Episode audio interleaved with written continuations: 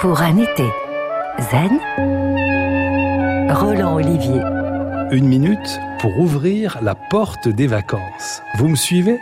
Voilà l'un des gestes les plus anodins de notre quotidien. Ouvrir une porte.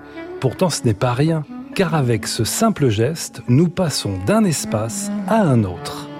En refermant cette porte, nous nous isolons dans un endroit ou en dehors d'un lieu alors on peut facilement jouer avec, par exemple, la porte des vacances. Au moment de quitter votre domicile, faites une pause de quelques secondes. Respirez tranquillement et orientez votre attention vers ce que vous allez laisser là, comme les soucis du quotidien, puis appuyez doucement sur la poignée. Tirez la porte en observant son mouvement et l'espace qui s'ouvre à vous. C'est le chemin des vacances. Une fois à l'extérieur, refermez la porte en y prêtant la plus grande attention. C'est ici que commence votre voyage, qu'il soit de quelques kilomètres ou de mille lieues. C'est ici que vous laissez ce que vous ne voulez pas amener avec vous, comme le stress.